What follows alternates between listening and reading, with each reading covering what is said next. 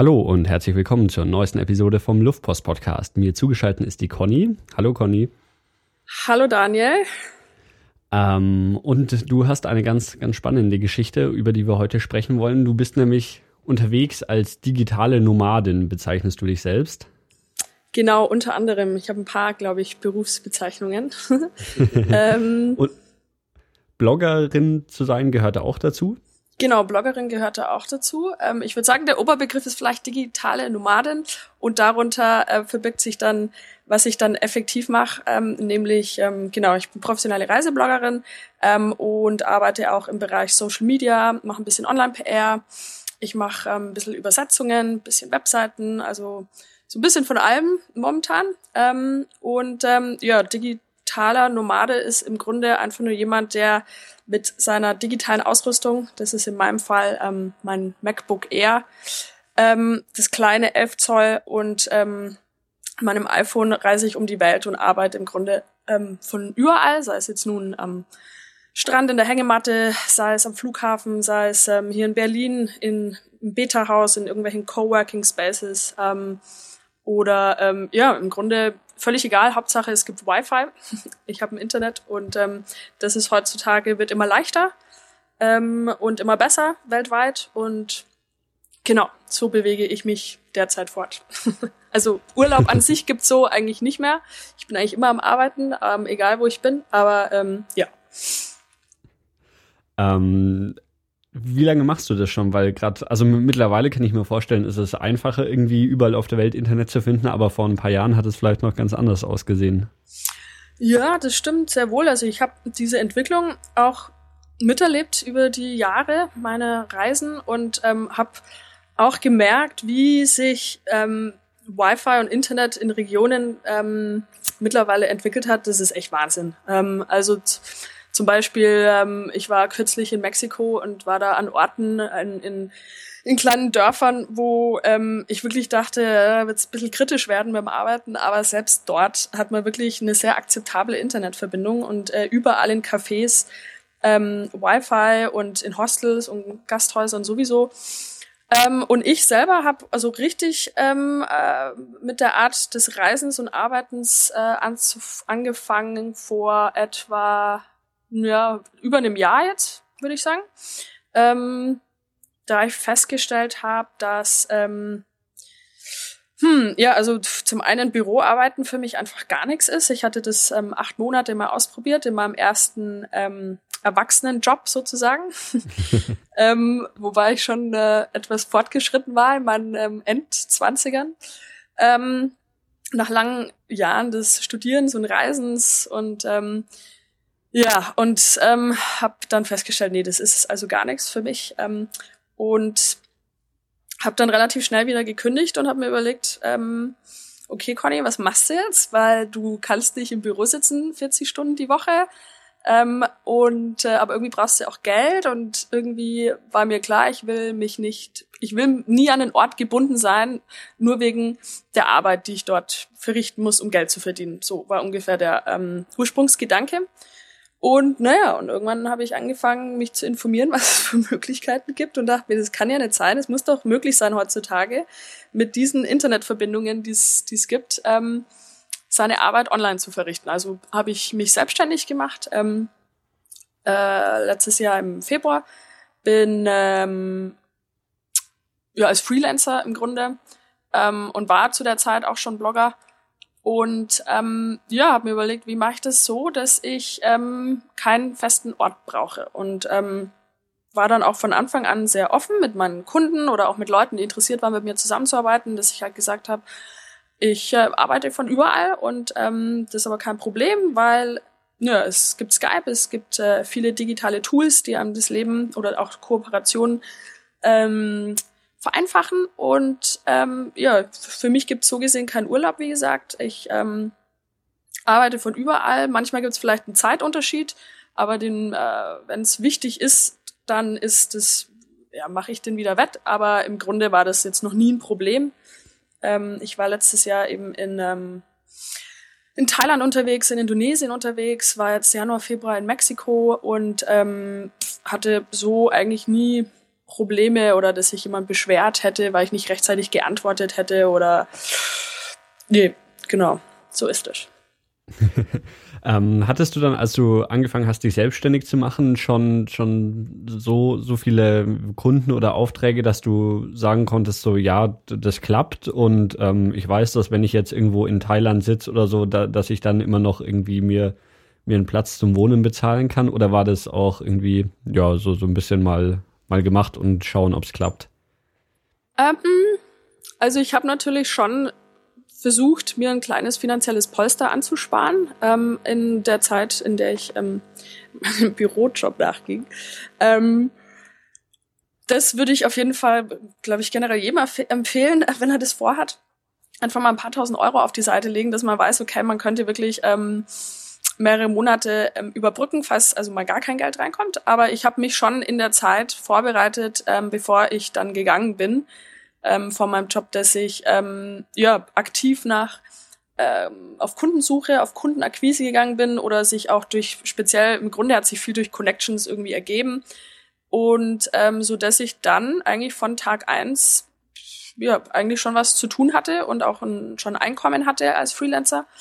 Ähm, habe auch sehr stark eben an meinen Reiseblogs ähm, gebaut, so dass ich, ähm, so dass wir mir von Anfang an klar war, dass ich damit auf jeden Fall ähm, Geld machen will. Und ähm, ja, insofern ging das eigentlich relativ problemlos. Ich glaube schon, dass es bestimmte Skills gibt, die von Vorteil sind natürlich. Ähm, also sei es jetzt, ähm, mein Gott, man, man ist Programmierer oder eben arbeitet im, Social Media Bereich oder ist ähm, Webseitendesigner oder ne, also es gibt da so prädestinierte mhm. Jobs, die ähm, ähm, diese ganze Sache natürlich einfacher machen. Ähm, aber also ich habe einfach, glaube ich, viel, viel gelesen, wie das Ganze funktioniert und, und wie man als Freelancer auch Erfolg hat. Ähm, und bin einfach ins kalte Wasser gesprungen und dachte mir, so, das äh, muss jetzt funktionieren, es geht nicht anders. Es, ich habe keine andere Wahl. Der Schmerz, im Büro zu sitzen und am Computer festgekettet zu sein, war so groß.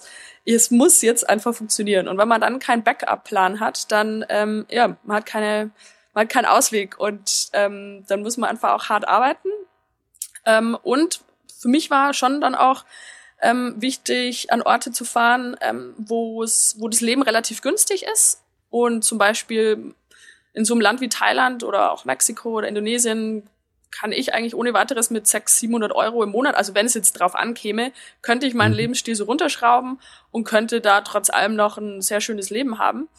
Und ähm, ne, so dass ich dann äh, selbst wenn so nichts an Geld reinkommen würde, vielleicht aktiv, könnte ich trotzdem von meinem Ersparten dort wahrscheinlich irgendwie sechs Monate leben. Ähm, und da bieten sich natürlich solche Länder an, speziell wenn man vielleicht anfängt und noch nicht so ein Rieseneinkommen hat, dass man ähm, genau dort sein äh, digitales Nomadenleben führt, wo, ähm, wo man quasi, man nennt es äh, Geo-Arbitrage, wo man im Grunde in Euro verdient, aber dann eben zum Beispiel in Thai Baht oder in mexikanischen Pesos sein Geld ausgibt. Ne? Also wo, okay. wo die Währung mhm.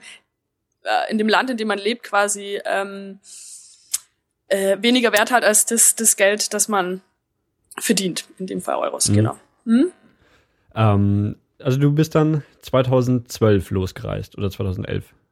Das war dann erst als, digitaler Nom als digitale Nomadin. Ähm, früher, ich bin eigentlich mein halbes Leben schon unterwegs und ähm, habe in vielen verschiedenen Ländern gelebt, gearbeitet, studiert. Ähm, bei mir fing das alles an, ähm, als ich ungefähr 15 war, wie das erste Mal, ich wollte schon immer weg irgendwie. Schon seit mhm. ich klein war, ähm, habe ich schon immer meine Eltern genervt und ihnen genervt. Ich will unbedingt weg, ich will reisen, ich will woanders wohnen und so. Und, ne, und irgendwann hatte ich es halt endlich durchgesetzt, bin mit 15 ähm, nach Amerika, habe diesen klassischen äh, Highschool-Exchange gemacht und für mich war dann klar, so, das war's jetzt. Ähm, und ähm, ich will, möchte mal nach Hause zurück. Ähm, auf jeden Fall ging also dann erstmal mein Leben so weiter, dass ich ähm, auch in, in England auf der Schule dann war und ähm, zwischendrin angefangen habe, dann so in meinen ähm, späten ähm, Teenagerjahren auch zu, richtig zu reisen und auch ähm, ein bisschen alleine zu reisen, mit Freunden zu reisen. Und ähm, bin dann, glaube ich, mit 20 oder 21 das erste Mal so richtig mit dem Backpack los nach Thailand für einen Monat und äh, da war dann klar, okay, Conny, das musst du machen. Das ist so Alles andere an Reisen interessiert mich eigentlich nicht. Ich will Backpacken, ich will um die Welt reisen, so lang wie möglich. Ähm, ihr habt es dann immer wieder forciert in allen möglichen äh, Semesterferien und ähm, hab dann bin dann auch wieder für ein Jahr nach Amerika zum Studium und ähm, bin dann äh, irgendwann Ah, nee, ich habe mein, ich hab meine Masterarbeit über Backpacking in Lateinamerika geschrieben und bin dann natürlich auf Forschungsreise gegangen und ähm, war dann also einige Monate in Mittel- und Südamerika unterwegs. Äh, das war jetzt 2008 ja, und 2009 habe ich dann ähm, endlich habe ich mein Studium in der Tasche gehabt und ähm, bin mit einem One-Way-Ticket. Ähm, was hast du denn studiert, wenn, wenn man da Masterarbeiten über Backpacking schreiben darf? ich habe Kommunikation und Medien studiert und habe mir quasi ähm, angeguckt, also ich habe Umfragen gemacht bei Backpackern, wie die untereinander kommunizieren, wie sie auf Reisen das Internet nutzen, also ne, solche Dinge.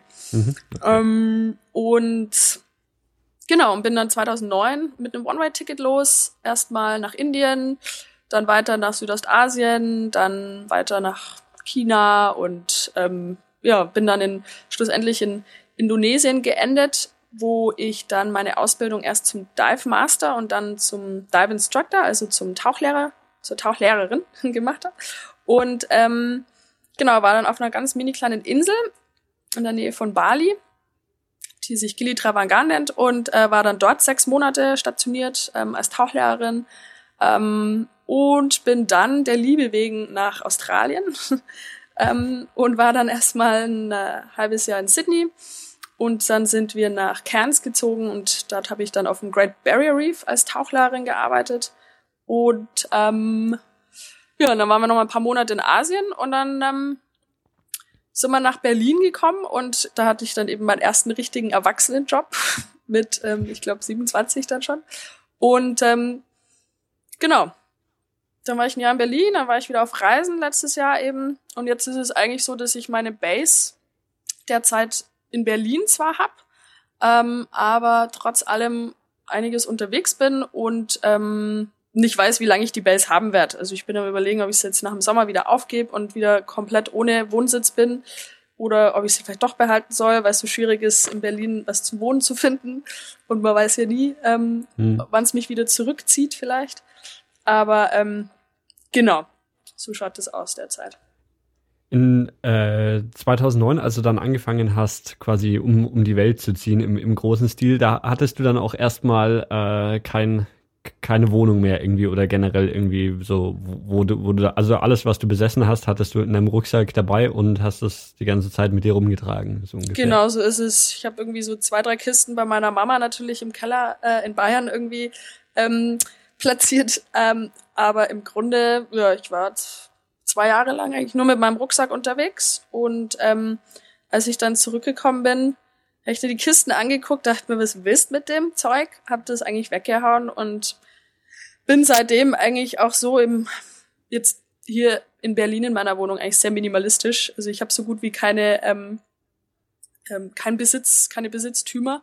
Ich habe ähm, ein bisschen mehr vielleicht natürlich, als ich auf Reisen hatte die zwei Jahre, aber ich habe ähm, ich habe eine Kiste, wo ich ähm, meine Sachen reinpack, wenn ich äh, meine Wohnung untervermiete und ähm, ziehe auch auf Reisen mit meinem 40 Liter Rucksack los und ähm, mache das also alles sehr ähm, spartanisch, was mir sehr mhm. gut gefällt. Ähm, mag dieses minimalistische Leben und das nicht so viel haben und nicht ständig kaufen und aber das kam durchaus durchs Reisen, ja. Ähm, wie kamst du dazu, Tauchlehrerin zu werden? Also war, war, es das Geld, dass du gesagt hast, jetzt mal irgendwas machen und Tauchlehrerin war dann das, das nächste, was es irgendwie so gab? Oder war, warst du davor schon Tauchen irgendwie für Tauch begeistert? Ähm, also ich war, ich habe damals auf meinem ersten Trip in Thailand schon angefangen mit dem Tauchen und ganz spontan war total begeistert, dachte mir, wow, sensationell, das musste weitermachen und war dann also schon immer wieder tauchen. Ähm, jedes Mal, wenn ich auf Reisen war, habe natürlich irgendwie ein bisschen meine Reisen versucht so zu legen, dass ich wohin fahre, wo ich, wo ich tauchen kann. Und dann ähm, wusste ich eigentlich schon vor meiner Reise dann, ähm, oder auch als ich in Mittelamerika war, ich woll, wollte mein Dive Master machen, das ist so die erste professionelle Stufe. Und ich wusste, das würde dann irgendwann auf dieser, auf dieser Reise mit einem, dieser unendlichen Reise, wo ich nicht wusste, wie lange sie geht, ähm, würde das dann irgendwann passieren, aber weniger, um damit Geld zu verdienen. Ich wollte einfach, wollte einfach ähm, weitermachen mit dieser Tauchausbildung. Und ähm, als ich dann eben, ich habe dann immer nach Orten gesucht und war auf ganz vielen Inseln und paradiesischen Orten und habe mich also dann also für Gili Travagan entschieden in Indonesien und ähm, habe meine Dive Master Ausbildung gemacht und hatte überhaupt nicht vorgehabt, Tauchlehrerin zu werden oder auch als Tauchlehrerin zu arbeiten. Irgendwie ist es dann trotzdem passiert, weil ich irgendwie gerade, glaube ich, das Geld hatte und mir dachte, okay, jetzt oder nie und danach machst du dann machst du dann Geld damit, weil man als Dive Master im Grunde eigentlich davon nicht großartig leben kann und wenn dann ähm, macht es schon Sinn, Tauchlehrer zu werden auch wenn die Anfangsinvestition relativ hoch ist. Ja, und dann habe ich das gemacht und dann ähm, ging's los. und dann, genau, war eigentlich relativ einfach. Hm? Äh, wie, wie lange warst du dann da auf Indonesien und war, war das dann so dein, dein erster Ort, wo, wo du irgendwie jetzt auf dann, dann dich mal auf deiner Weltreise so, so ein bisschen länger niedergelassen hast oder war, war das eine Station wie viele andere auch? Ähm, ja, das stimmt schon. Also es war auf jeden Fall, also ich reise generell sehr langsam eigentlich und ähm, bleib immer und schon immer länger an Orten, ähm, auch mal eine Woche oder zwei oder drei, aber ähm, dann diese Insel in Indonesien war für mich ähm, dann so das erste Mal ähm, auch länger in quasi einem Entwicklungsland zu wohnen. Auch ähm, mir war wichtig, dass ich ich wollte schon immer mal längere Zeit auf einer kleinen Insel äh, verbringen und mhm. da war für mich Gili sehr interessant, weil es dort gibt es keine Autos, ähm, es gibt ähm, es gibt nur Fahrräder oder ähm, so Pferdekutschen und die Insel ist mini mini klein ähm, und ähm, zu der Zeit, als ich dort war, noch vor ein paar Jahren, war auch die Stromsituation noch nicht so gut. Ähm, es gab auch eigentlich fast nur Salzwasserduschen, also es war alles noch ähm, recht simpel und einfach. Mittlerweile hat sich die Insel schon ein bisschen mehr entwickelt, aber genau, es war für mich dann auch so ein bisschen ein Experiment, das ich unbedingt mal ausprobieren wollte, ähm, für mich selber. Mm, und aber auch nach, ich weiß nicht, ich glaube, da war ich dann vielleicht ähm, sechs Monate unterwegs und ja, ich wurde, glaube ich, auch ein bisschen müde vom, vom Rumreisen mhm. und ähm, genau, muss, wollte mich dann auch mal ein bisschen niedersetzen an dem coolen Ort.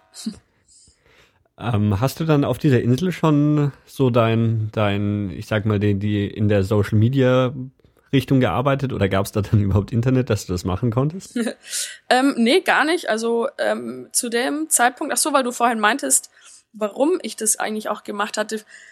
Irgendwie, glaube ich, wollte ich schon immer einen Job haben, mit dem ich reisen kann. Und für mich war schon Tauchlehrer dann ein Job, wo ich wusste, okay, mit dem Job kann ich jetzt um die Welt ziehen, kann an richtig coolen, geilen, super paradiesischen Orten arbeiten. Und ähm, ja, also das war schon so der Gedanke. Ich wusste, ich, ich muss irgendeinen Job haben, mit dem ich reisen kann. Ähm, mhm. Und hatte eigentlich auch angedacht, jahrelang wirklich damit unterwegs zu sein und ähm, nicht nach Deutschland zurückzukommen, wurde aber dann ähm, durch meine Beziehung nach Deutschland zurückgetragen quasi. ähm, aber im Grunde genommen, wenn das nicht so passiert wäre, dann ähm, wäre ich wahrscheinlich heute noch Tauchlehrerin. Ähm, und ähm, also wirklich ähm, dann in diese ganze Online-Geschichte eingestiegen bin ich eben durch diesen Job ähm, bei der, bei der PR-Agentur hier in, ähm, in Berlin. Und ähm, was ein krasser äh, Wandel war dann für mich, weil ich kam gerade im Grunde vom vom Tauchlehrerin-Dasein und draußen arbeiten und unter Wasser arbeiten und mit Leuten arbeiten und auf einmal saß ich eben dann alleine vor meinem PC und dachte mir irgendwie, wow, geht gar nicht. Aber ähm, hat sich trotz allem diese Erfahrung auch zum Guten gewendet, kann man sagen, genau. ähm, hat das irgendwie so, so bürokratische Probleme auf Indonesien? Also irgendwie, da, dass man da wirklich dann arbeiten kann, ja, ich weiß nicht, braucht man da irgendeine Art von Arbeitserlaubnis oder kann, man kann man das einfach so machen und das läuft da ganz unbürokratisch und ist auch die, also ja, was man irgendwie von, von jetzt, ich sag mal, konventionelleren Jobs irgendwie gewöhnt ist, man, man bräuchte dann in dem Land irgendwie ein Konto und so weiter, muss da irgendwie Steuern zahlen, lauter solche Sachen. Äh, ist das da irgendwie, ja, hat dich das da betroffen? Ja, klar, betrifft an das. Das sind Fragen, die muss man sich stellen. Ähm, da wird man im Internet auch sehr wenig Antworten finden. Das sind wirklich Dinge, die muss man, ähm, die erfährt man vor Ort von den Leuten, die ähm, dort eben auch wohnen und arbeiten. in meinem Fall war es so, ähm, dass du normalerweise, wenn du einen, ähm, einen Vertrag eingehst, also als Tauchlehrerin ja, mit einer Tauchschule, einen, einen Jahresvertrag, dann zahlen die für dein Visum oder man teilt sich die Kosten für das Visum. Und das ist dann relativ simpel. Ähm, wenn man jedoch ähm, äh, nicht als quasi fixer Tauchlehrer arbeitet, so wie ich das gemacht habe, also ich war quasi Freelance-Tauchlehrer, ich habe bei vielen verschiedenen Tauchschulen gearbeitet, dann ähm, hat man eigentlich nur die Option, dass man ähm, entweder auf dem Touristenvisum bleibt, was ein bisschen blöd ist in Indonesien, weil du, weil das nur 30 Tage geht und das Verlängern ist, geht auch nicht sofort von jetzt auf gleich. Ähm, oder ich habe das dann im Vornherein schon gemacht, ähm, bevor ich nach Indonesien gekommen bin, gibt's das Social Visum. Es gibt Agenturen, also quasi Visa-Agenturen, die einem helfen, äh, dieses Social Visum zu bekommen. Dann kannst du sechs Monate dort bleiben ähm, und solche Agenturen gibt's in Indonesien, die gibt's in Thailand, die gibt's also in, in vielen, vielen Ländern um die Welt. Um, hm. Und ähm, zwar darf man da nicht äh, legal und offiziell damit arbeiten, Fakt ist aber, dass ähm, das trotz allem so betrieben wird, mhm. so dass du Cash in Hand, also quasi äh, dir wird das, äh, du wirst Cash ausbezahlt ähm, von der Tauchschule ähm, und die Tauchschulen sind darauf angewiesen. Ähm, also es wird im Grunde, glaube ich, wird es in vielen Regionen auf der Welt, wie eben auch in Indonesien, wird es wahrscheinlich toleriert von den ähm, von den Autoritäten mhm. oder wie man sagt, von den Authorities und ähm, weil sie wissen, dass es anders nicht geht. Also Tauchschulen würden ohne diese Freelance-Tauchlehrer ähm, nicht überleben können, weil sie sie können nicht so viele Tauchlehrer bezahlen, dass sie, weil es, ne, es geht ja immer von Hochsaison nach ähm, Nebensaison, wieder in die Hochsaison, wieder in die Nebensaison. Und in der Hochsaison brauchen sie die Freelance-Tauchlehrer, das wissen die Tauchlehrer und das wiss, wissen die äh, Immigration Officials. Und insofern glaube ich, ist da einfach eine gewisse ähm, äh, Toleranz da. Ähm, mhm. Es gibt Gegenden, zum Beispiel in Thailand, auf Phuket, ist es sehr schwierig, ähm, einfach so äh, zu arbeiten auf dem Touristenvisum. Mhm. Irgendwo gibt's immer so kleine Löcher, wo man irgendwie durch kann. Nein, also es ist, ich kann nur von meiner Erfahrung sprechen. Ich weiß, dass es in vielen Regionen so abläuft und ähm, ja, aber dazu wird man, wie gesagt, eigentlich online sehr wenig mhm. Informationen finden, weil das, ja. War dann die, die Sprache für dich irgendwie ein Problem? Also jetzt als, als Tauchlehrer wahrscheinlich weniger, weil du da ja hauptsächlich mit Touristen dann zu tun hattest, nehme ich mal an, aber gerade bei, bei irgendwie dann so, ja, den, den alltäglichen Sachen, die du irgendwie in Indonesien dann äh, machen wolltest, also Mm, eigentlich weniger. Ich meine, ich habe schon ein bisschen Indonesisch angefangen zu lernen und Bahasa Indonesia ist eigentlich eine sehr recht einfache Sprache im Vergleich, also pfoh, im Vergleich zu Thai oder oder Chinesisch ist Bahasa eigentlich wirklich sehr einfach. Ähm, aber man kommt da total gut in der Gegend. Ich meine, da sind unglaublich, das ist sehr touristisch dort und ähm, die Indonesier sprechen zum Teil auch ein sehr, sehr gutes Englisch und da kommt man eigentlich sehr, eigentlich ohne Probleme durch. Aber es ist natürlich schon von Vorteil, gerade bei Verhandlungen und so, ne, wenn es um Preise geht, mhm. ähm, dann ist es natürlich schon von Vorteil, wenn man, wenn man ein paar ähm, Wörter weiß, um ähm, ja, ein bisschen ernster genommen zu werden, vielleicht. ähm, also das war dann so, so die, die erste ja, längere Station auf, auf deiner Reise, oder? Und ähm, was, was waren denn noch, noch weitere Punkte, an denen du ja, an denen du dich irgendwie vielleicht zumindest für, für ein paar Monate niedergelassen hast und da vielleicht sogar gearbeitet hast. Mhm. Ja, so wie gesagt, nach Indonesien. Ich wurde dann ähm, krank mit äh, hier Dengue-Fieber und Typhus. Ähm, da hat es mir ein bisschen niedergelegt und war dann im Krankenhaus auf Bali, ist alles halb so schlimm. Ähm, aber das ist dann so eine Sache, wenn man krank wird und äh, Krankenversicherung oder sowas, oder bezahlt man das dann auch in, in Bar einfach im Krankenhaus? ähm, man äh, muss ja selbst mit einer Krankenversicherung, ich hatte eine Krankenversicherung, Versicherung muss man quasi ja bar bezahlen oder halt mhm. mit der mhm. Kreditkarte. Ähm, aber das war also im Grunde kein Problem. Mm, es gibt diese Langzeitkrankenversicherungen und bisher, ich habe die schon einige Mal in Anspruch genommen und war bisher noch kein Thema eigentlich. Okay. ähm, genau, auf jeden Fall war ich also krank äh, in Indonesien und ähm, war nicht so geil. Äh, Mutter wollte natürlich, Kind, komm nach Hause, jetzt reicht's doch langsam. und ähm, ich so, aber nö, nee, reicht noch lange nicht, ähm, geht noch weiter und ähm, geht schon wieder vorbei alles und ging dann auch vorbei. Und äh, bin dann so ein bisschen vielleicht auch meine Mama zur Liebe, aber wegen äh, des Herzens wegen also dann nach Australien und ähm, bin dann ähm, ja, zu meiner Ex-Freundin damals nach Sydney gezogen, die Australierin war. Ich habe dort in der Bar gearbeitet, äh, auf diesem Working Holiday Visum. Mm, ja, fand es aber nicht so spannend, in der Bar zu arbeiten und wollte eben unbedingt wieder ins Wasser. Sydney kann man auch tauchen, ja, aber es ist nicht so viel los, ist auch nicht so richtig tropisch, ähm, auch im speziellen Winter nicht. Also sind wir dann, haben wir die Sachen gepackt und sind nach Cairns gezogen, in, in Queensland, ganz im Nordosten in Australien. Ähm, und ähm, ja, da habe ich dann ähm, wieder als Tauchlehrerin gearbeitet. Äh, auf dem Great Barrier Reef bin ich jedes Tag, jeden Tag ra rausgefahren. Habe auch ein paar Mal auf so Liverboats gearbeitet. Das sind ähm, quasi Tauchboote, die mehrere Tage rausfahren und dann auch weiter rausfahren können zu cooleren Spots. Und ja, habe da eigentlich ganz gut Geld verdient in Australien, muss ich sagen. Das war super, ja. äh, wie lange warst du dann insgesamt in Australien ungefähr? Ja, eigentlich ein Jahr fast, ja. Mhm. Okay. Genau. An zwei verschiedenen Orten. Ich bin auch nicht so viel rumgereist, war eigentlich ähm, wirklich vermehrt, um Geld zu verdienen auch. Ähm, hab nicht so arg viel von Australien gesehen, äh, aber ähm, ja, war auch nicht, war auch nicht Priorität. Priorität war Geld zu verdienen und ähm, länger an Ort zu bleiben. Und genau. Mhm. Und dann mit, mit dem Geld, das du da verdient hast, dann quasi wieder irgendwie weiter auf Reise zu gehen.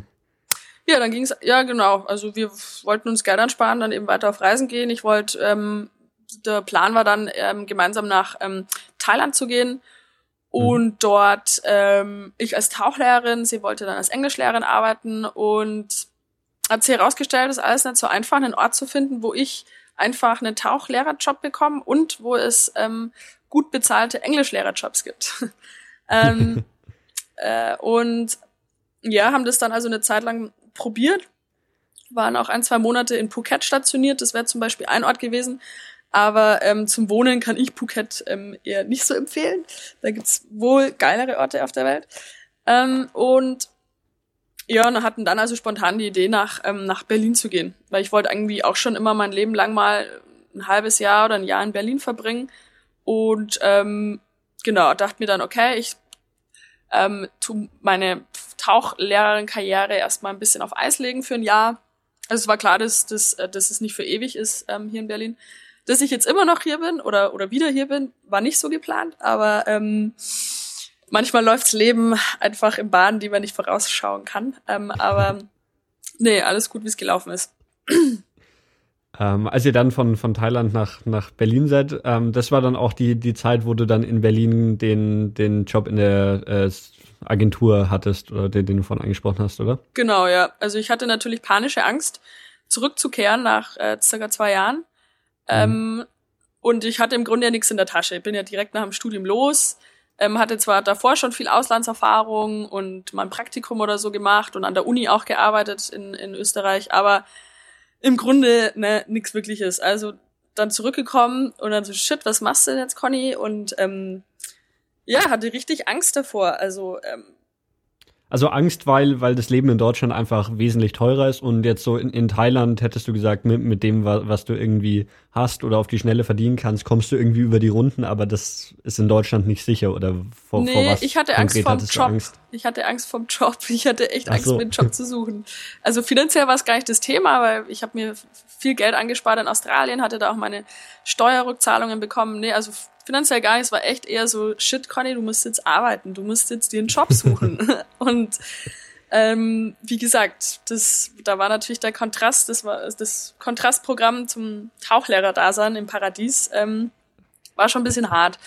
Und dann hier Bewerbungen schreiben und so. Also mir hat das Ganze von Anfang an so einfach überhaupt nicht gefallen. Und bin, habe dann eben auch echt sehr schnell gemerkt, äh, dass ich einfach auch keine gute Angestellte bin und ähm, äh, mir, mir schwer tue, ähm, für andere zu arbeiten und ähm, ja vorgeschrieben zu bekommen, wie lange ich am Tag arbeiten muss und wie viele ähm, Urlaubstage ich im Jahr habe und ähm, das hat mir alles nicht gepasst, genau. Und wie gesagt, der Schmerz war dann so groß, jeden Tag da in die Arbeit gehen zu müssen, dass ich ähm, es, es musste irgendwo einen Ausweg geben. Und ja, den habe ich Gott sei Dank gefunden. und ähm, ja, finde jetzt, jetzt so mit diesem digital, also ortsunabhängiges Arbeiten, ähm, als digitale Nomadin auch unterwegs zu sein und tauchen gehen zu können, wann ich Lust habe im Grunde jetzt.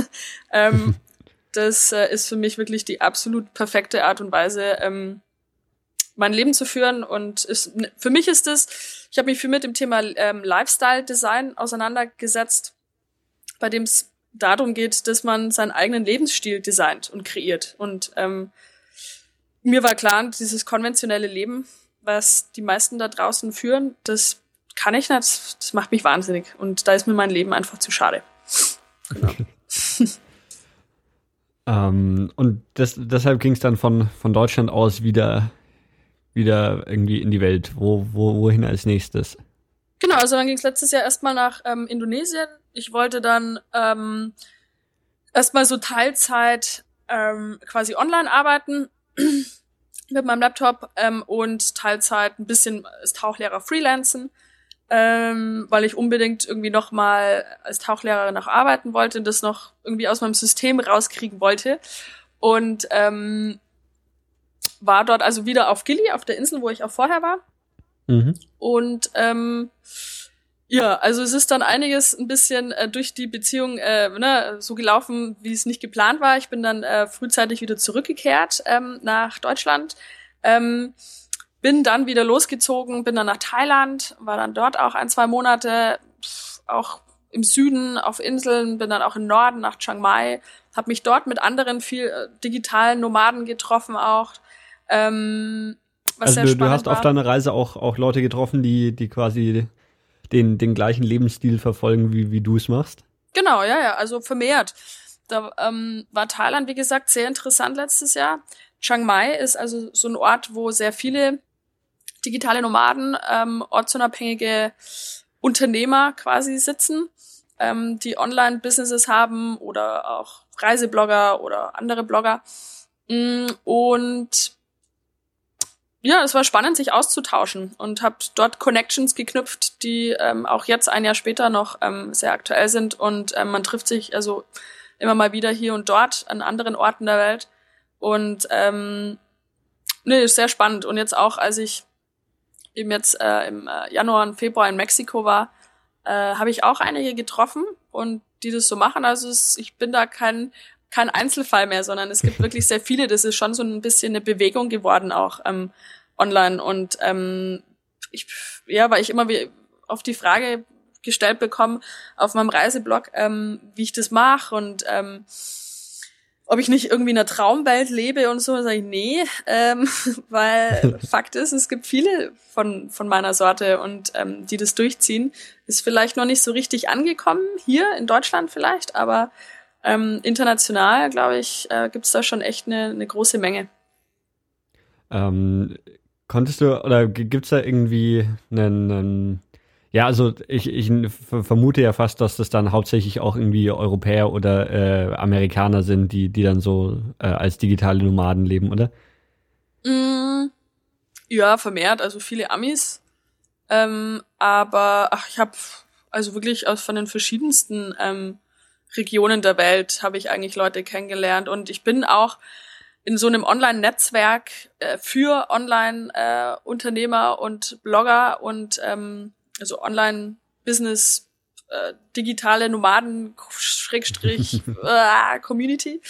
Ähm, und die kommen eigentlich von überall her. Also, ne, ob das jetzt nun, ob die jetzt aus Indien sind oder auch aus Indonesien oder aus Amerika. Also klar, der, der Großteil kommt, kommt aus Amerika. Es gibt ähm, wohl auch einige hier in Deutschland.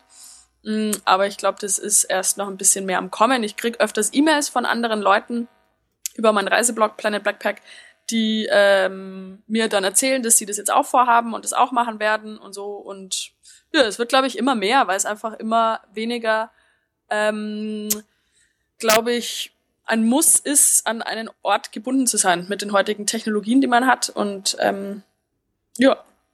Mhm. Ähm, du, du hast dich ja dann bisher hauptsächlich so in, im südostasiatischen Bereich äh, bewegt, oder zumindest haben wir jetzt über, über den Bereich ge gesprochen und dann äh, nach, nach Mexiko. War das dann einfach mal, dass du da auch eine komplett andere Kultur sehen wolltest oder ähm, war, war das jetzt ein, das jetzt ein falscher Eindruck und du warst auch davor schon irgendwie in, in allen Regionen der Welt unterwegs? Also ich war davor auch schon ja in Mittelamerika unterwegs, ähm, mhm. war aber so die letzten Jahre vermehrt eben in Asien. Und ja, mir war es so ein bisschen, hm, ja, mir hat's glaube ich ein bisschen gereicht. Und dann dachte ich mir ganz spontan, okay, ich fliege jetzt irgendwo nach Mittel- oder Südamerika, habe den äh, günstigsten Flug mir rausge rausgesucht und der ging halt dann nach Mexico City. Ähm, und was hat dir gereicht?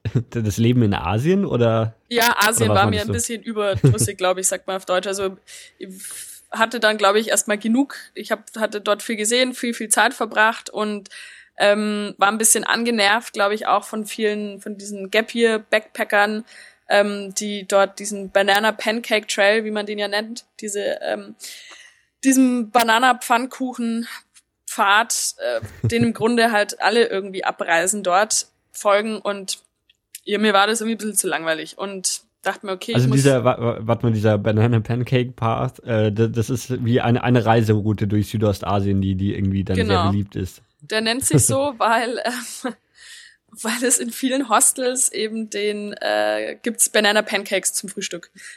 Okay. Und ähm, wobei, die gibt's auch in Mittelamerika zum Frühstück, so ist es nicht. Aber egal, auf jeden Fall, ähm, genau, und der ist halt dort doch sehr ausgetreten, dieser Pfad dort in Südostasien. Meiner Meinung nach mehr eben als in, in Mittel- oder, oder Südamerika. Ähm, und so sehr ich Asien auch mag, aber ich glaube, momentan bin ich einfach, ja, es hat dann einfach gereicht. Und mhm. dann war einfach, ja, war ein günstiger Flug nach Mexico City da und ein paar Wochen später bin ich dann geflogen. Und ähm, ja, ich war vorher eigentlich schon mal zweimal in Mexiko sogar, aber nie so lang und ähm, auch nicht alleine. Und es war echt diesmal war sensationell. Mir hat unglaublich viel Spaß gemacht. Werde jetzt auch ähm, nach dem Sommer im September wieder nach Mexiko reisen und den Winter dort verbringen. Oder vielleicht auch ein bisschen mehr Mittelamerika, ich weiß noch nicht, aber vordergründig wahrscheinlich Mexiko machen, für ein, weiß ich nicht wie lang. Und ähm, genau, ich glaube, jetzt ist erstmal die Region angesagt, vielleicht für die nächsten paar Jahre. Äh, wenn du dir dann da so eine Region aussuchst und ähm, jetzt dann ins Flugzeug nach, nach Mexiko steigst und dann in äh, Mexico City irgendwie aussteigst und ja, einen Rucksack auf dem Rücken hast und sonst nichts hast, dann äh, weiß ich nicht, wie, wie lässt du dich da nieder? Suchst du, oder wenn du dann auch mal so zwei Monate in Mexiko bist oder so, äh, suchst du dir dann da irgendwie eine Wohnung oder lebst du in, in Hostels oder was? Ja, wie, wo, wo lebst du? Ähm, also schon in Hostels und in günstigen Guest Guesthouses. Ähm, also wenn ich jetzt einen Flug buche und wohin fliege, dann werde ich wahrscheinlich die erste Nacht mir vorbuchen oder ein, zwei Nächte einfach. Mhm. Ne? Wenn du dann ankommst, irgendwie spät nachts, ich auch keinen Bock mehr irgendwie rumzusuchen. Ähm, genau, oder ähm, und ansonsten eigentlich freestylig, glaube ich, das meiste, wie es halt gerade ist.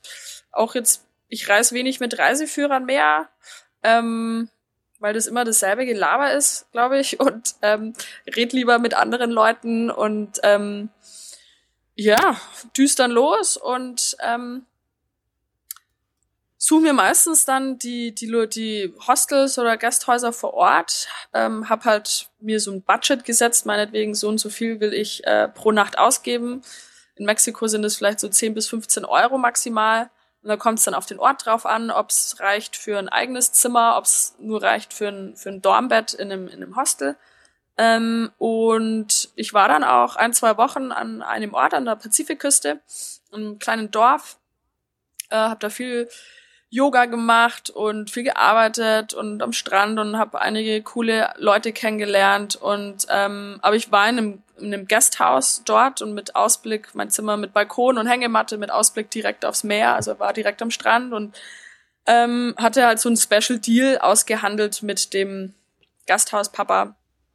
Ähm, ne, das, wenn man halt länger bleibt, dann kriegst du halt oftmals was günstiger. Wenn ich jetzt, glaube ich, vorhätte, einen Monat zu bleiben, dann würde ich mir eine Wohnung holen ja, oder ein Zimmer oder sowas, ja. Okay. Ähm, sprichst du Spanisch? Ja, ich spreche Spanisch. Also jetzt nicht der ist super perfekt, aber es, es klappt ganz gut. ähm, die Leute verstehen mich. ich verstehe auch so das meiste. Ähm, also ich komme gut klar auf jeden Fall, aber würde es gern jetzt dann auch, wenn ich wieder zurückfliege, ähm, auf jeden Fall verbessern und noch ein bisschen perfektionieren. Äh, besuch, besuchst du da irgendwie Sprachenschulen oder sowas oder ähm, lernt man das einfach so im, im alltäglichen Leben? Mal Spanisch, mal ich habe halt ein bisschen Spanisch mal auf der auf der Uni gehabt, vielleicht mal ein Semester. War mal in Spanien zwei, drei Monate auf einer Sprachschule und hatte auch auf meiner Reise 2008 durch Mittelamerika, habe ich gleich eine Woche oder zwei dann noch mal einen Sprachkurs gemacht in Nicaragua.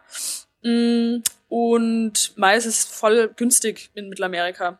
Also es bietet sich durchaus an, wenn man dort länger reisen möchte, halt eine Woche oder auch einen Monat, wie auch immer, ähm, einen Sprachkurs zu machen, weil es einfach dann auch das Reisen gleich viel mehr Spaß macht und ähm, ja, ist auch eine relativ einfache Sprache, finde ich, zu beherrschen. Ähm, eine, eine ganz andere Frage zu, zu einem ganz anderen Thema. Gab es schon mal irgendwie Situationen, wo du, wo du irgendwo im, im Nichts saßt und irgendwie das Geld war ausgegangen oder keine Ahnung, dann, also irgendwie so, so, ja, so, man, man weiß nicht mehr, wie, wie, wie es jetzt weitergeht. Irgendwie erstmal. So eine so. Albtraumsituation, meinst du? Ja. Um, hm, muss ich ein bisschen überlegen, aber ich glaube eigentlich nicht. Also nie, mir ist nie das Geld ausgegangen. Ne, also ich war mal mhm. kurz davor, ähm, aber das war eben in Indonesien. Ähm, aber da habe ich halt dann dann irgendwie passiert dann doch immer was, dass man dann einen Job kriegt halt auch, ne? Und auch am Anfang in Australien war ich ziemlich pleite, aber mein Gott, da bin ich halt, bin ich halt von Bar zu Bar gelaufen und hatte halt dann irgendwann nach einer Woche auch einen Job. Ähm, also ich glaube, so noch nie einen Punkt, wo ich so verzweifelt war oder wo ich mir dachte, oh, es geht nicht mehr weiter.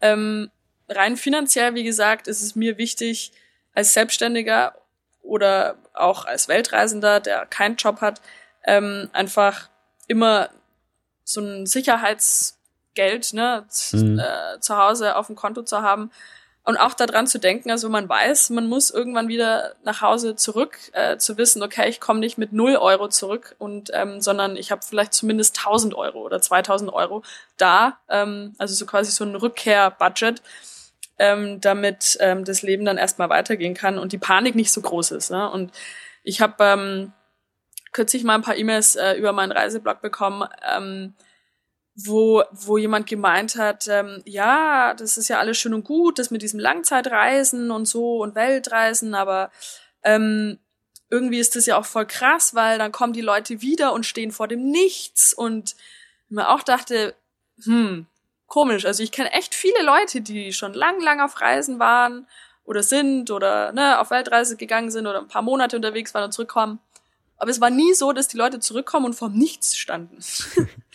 das ist so eine, das ist so eine Vorstellung, glaube ich. Das ist so ein, so ein Glaube oder so eine, so eine Angst, ja? so eine Angst, mhm. die uns irgendwie eingeredet wird oder die, die, was die Leute irgendwo lesen oder ich weiß auch nicht, wo sie es herkriegen. Ähm, und dann nehmen sie das als Grund, eben nie so groß auf Reise zu gehen vielleicht oder, oder keine Ahnung. Ähm, ich meine, klar hatte ich Angst, nach zwei Jahren zurückzukommen und, und ähm, ne, hier ein Leben wieder anzufangen, aber mhm. wie schlimm war es im Endeffekt? Ne, man macht sich halt dann vorher in die Hose und hat Angst, aber Ängste sind meiner Meinung nach oftmals total unbegründet. Und äh, wenn man dann der ganzen Sache ins Auge guckt, dann ist es äh, am Ende des Tages auch nie so wild. Und ähm, nee, ich stand auch nicht vorm Nichts und ich kenne auch niemanden, der vorm Nichts stand. Und ähm, hatte auch noch nie eine Situation auf Reisen, wo alles scheiße war oder wo, nee, eigentlich nicht. Klar, geht da mal was irgendwie daneben, aber jetzt nie was, hm. was jetzt hängen geblieben wäre oder so. Nee, keine Albtraumsituation. ja, das, das, ist doch schon mal gut. Ähm, hast du, hast du dann irgendwie vor, dass du sagst, so in, in fünf Jahren hast du die gesamte Welt gesehen und dir, dir reicht jetzt, jetzt wieder irgendwie, keine Ahnung, in, in Deutschland oder dich, dich irgendwo ja niederzulassen und dann dafür für länger zu bleiben oder machst du das spontan, wie es sich ergibt? Hm. Also äh, diese Frage, wo sehen Sie sich in fünf Jahren? Ne? es soll, soll kein Bewerbungsgespräch hier werden. Ja, nee, nee. Ähm, aber die finde ich sehr schwierig zu beantworten, ähm, weil ich so weit nie denke. Ich denke wirklich, also ich hatte echt Zeiten, da habe ich echt nur von heute auf morgen gedacht, vielleicht bis äh, nächste Woche oder nächsten Monat. Derzeit ähm, auch jetzt mit meinen Plänen, mit meinem Reiseblog und so, da ist viel vor. Ich habe viel Reisen vor dieses Jahr. Ich denke derzeit bis vielleicht Anfang nächsten Jahres oder so oder Ende diesen Jahres. Okay. Ähm, aber ähm, wenn ich es jetzt müsste, wäre es schwierig. Ähm, ich kann mir nicht vorstellen, dass ich irgendwann Lust habe, wirklich mich hier komplett niederzulassen hier in Deutschland. Mhm. Also ich habe hier zwar gerade eine Base in Berlin. Ich brauchte das, glaube ich, auch mal ein bisschen, ähm, weil es ein bisschen so eine Achterbahnfahrt war für mich letztes Jahr und ich einfach wirklich eigentlich mein Leben lang oder mein halbes Leben lang ein Jahr da und dann mal ein Jahr dort und dann ein halbes Jahr hier und irgendwie immer überall war, so dass das jetzt mal wieder ganz nett ist, auch eine Base zu haben. Aber ich kann mir nicht vorstellen, auch ich kann mir auch nicht vorstellen, ewig in Berlin zu bleiben, so sehr ich Berlin auch mag. Ich kann mir auch nicht vorstellen, wieder nach Bayern zurückzuziehen. ähm, meine Mutter versucht es immer wieder mal, ja Conny, aber hm.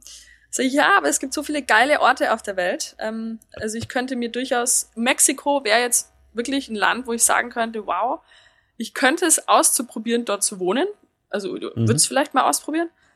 Mm, ich glaube, Reisen werde ich nie aufhören.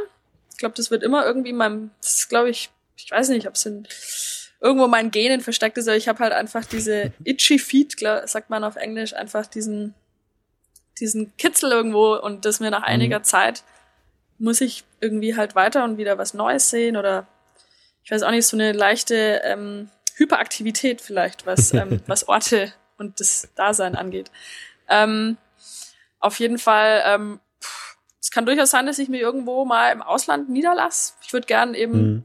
ich habe da schon so ein, zwei Orte gesehen in Mexiko und mir dachte, wow, wenn ich jetzt die Kohle hätte, würde ich mir vielleicht Land dort kaufen oder so. Ob das dann heißt, dass ich da dann wohnen, wohnen, keine Ahnung. Mhm. Ich könnte mir vorstellen, eine Zeit lang, ein halbes Jahr vielleicht oder ein paar Monate über den Sommer hier in Deutschland zu sein oder in Berlin und dann den Rest des Jahres wieder woanders. Also, hm, gibt viele Ideen.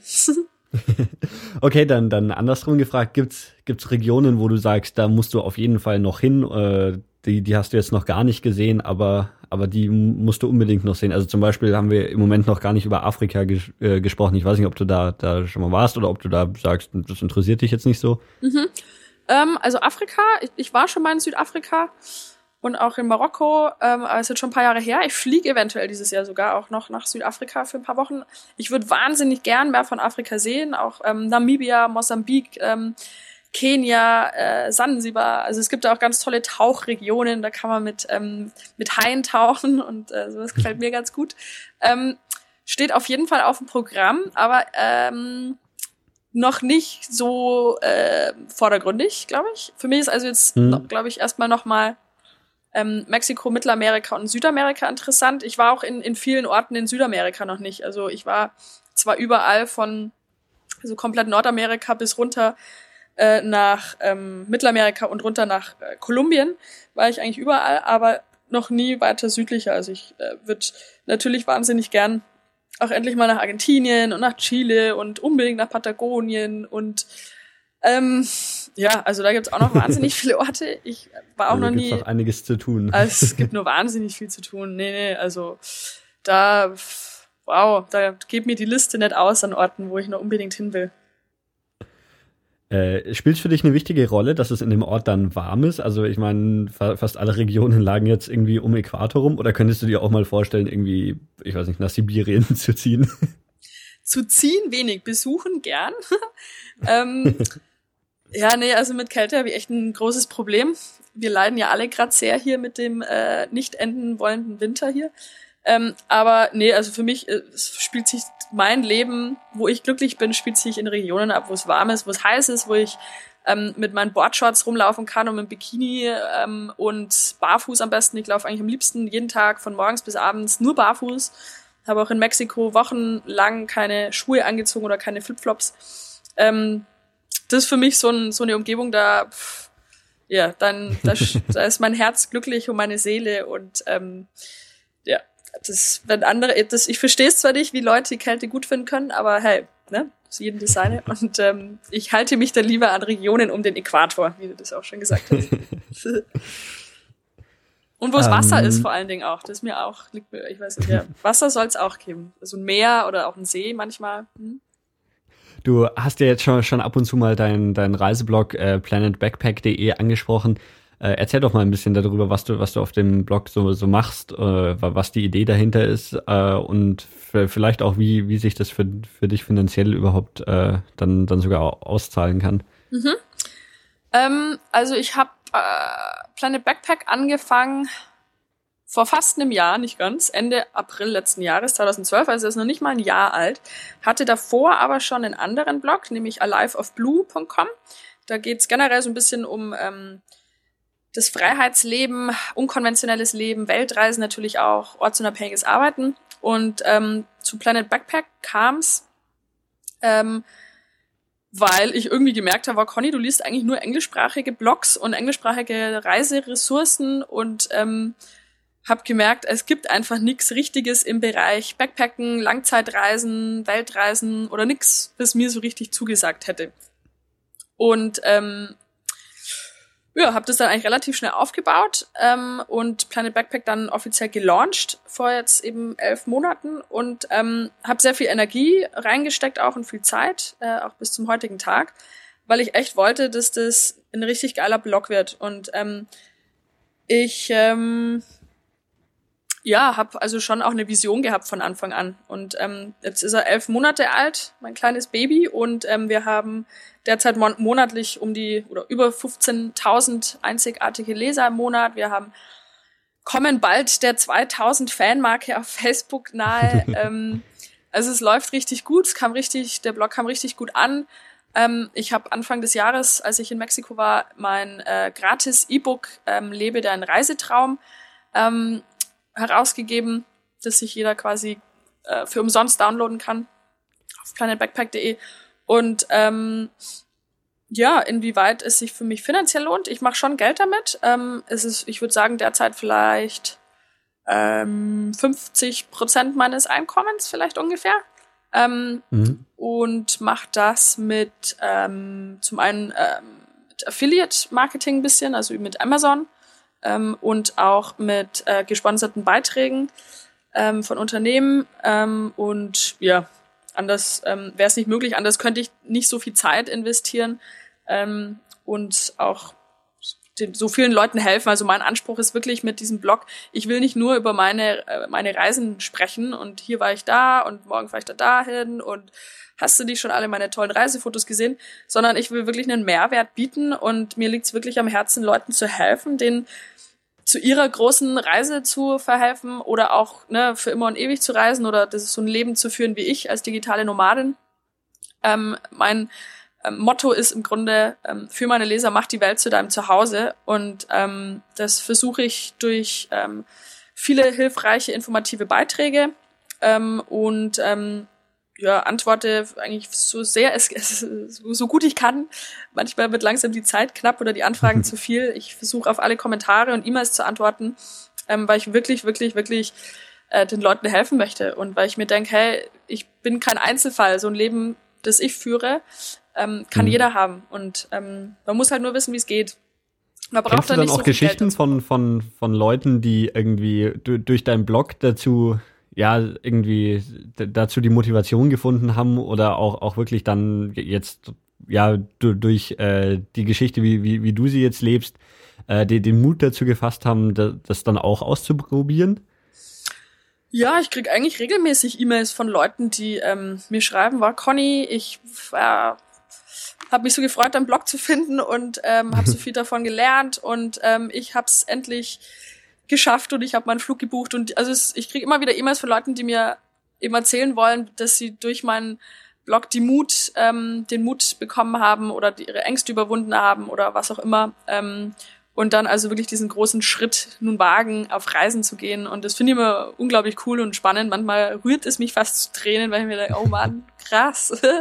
Aber ähm, ja, sowas freut mich wahnsinnig, weil das ist genau das, ähm, was ich damit erreichen will. Also wirklich den Leuten ein bisschen in den Arsch zu treten und ähm, bin da auch sehr, sehr ehrlich, ähm, gebe auch viel von mir selber preis an, an persönlichen Informationen, aber einfach, weil ich mir denke, okay, das, das hilft den Leuten. Ja? Und ähm, mhm Insofern ähm, ist das Feedback echt ähm, unglaublich manchmal und ähm, das motiviert mich weiterzumachen und ähm, noch mehr zu machen für Planet Backpack und für meine Leser und ähm, ja, ist geil. Also ich habe vor auch jetzt im, wenn es sich irgendwie ausgeht, im Frühjahr, Herbst, äh, nee, Frühjahr, Sommer, ähm, ein Planet Backpack Meetup vielleicht zu machen hier in Berlin, so ein Picknick ähm, und äh, mich mit ein paar Leuten zu treffen, weil mir der Austausch wirklich sehr am Herzen liegt ähm, mit meinen Lesern und die zu motivieren und denen zu zeigen, hey Mann, das ist alles nicht so schwierig. Ähm, ne, du kannst auch um die Welt reisen, jeder kann es machen und nicht nur für einen Monat, sondern du kannst es, jeder kann, man könnte es auch eigentlich unendlich machen. Und es gibt genügend ähm, äh, Tipps von meiner Seite, wie es zu tun ist. Oftmals liegt es aber halt an der am fehlenden Mut. Es liegt oftmals an mhm. irrationalen Ängsten und Sorgen, die die Menschen haben. Und genau, die will ich dir nehmen. Also so abschließend betrachtet wäre wär dein, dein hauptsächlicher Tipp, äh, einfach mal machen, klappt schon irgendwie und, und man, man kommt schon irgendwie durch, oder wie? Ähm, nee, das wäre vielleicht ein bisschen zu einfach. Ich glaube, das, das ähm, ist nicht äh, praktisch genug. Ich, ähm, klar muss man ähm, irgendwann dann springen und ins, ins, ins kalte Wasser springen und manchmal einfach wirklich nur mal machen. Vom vielen Überlegen und Überlegen und Planen und Planen und Theoretisieren und viele Informationen online suchen.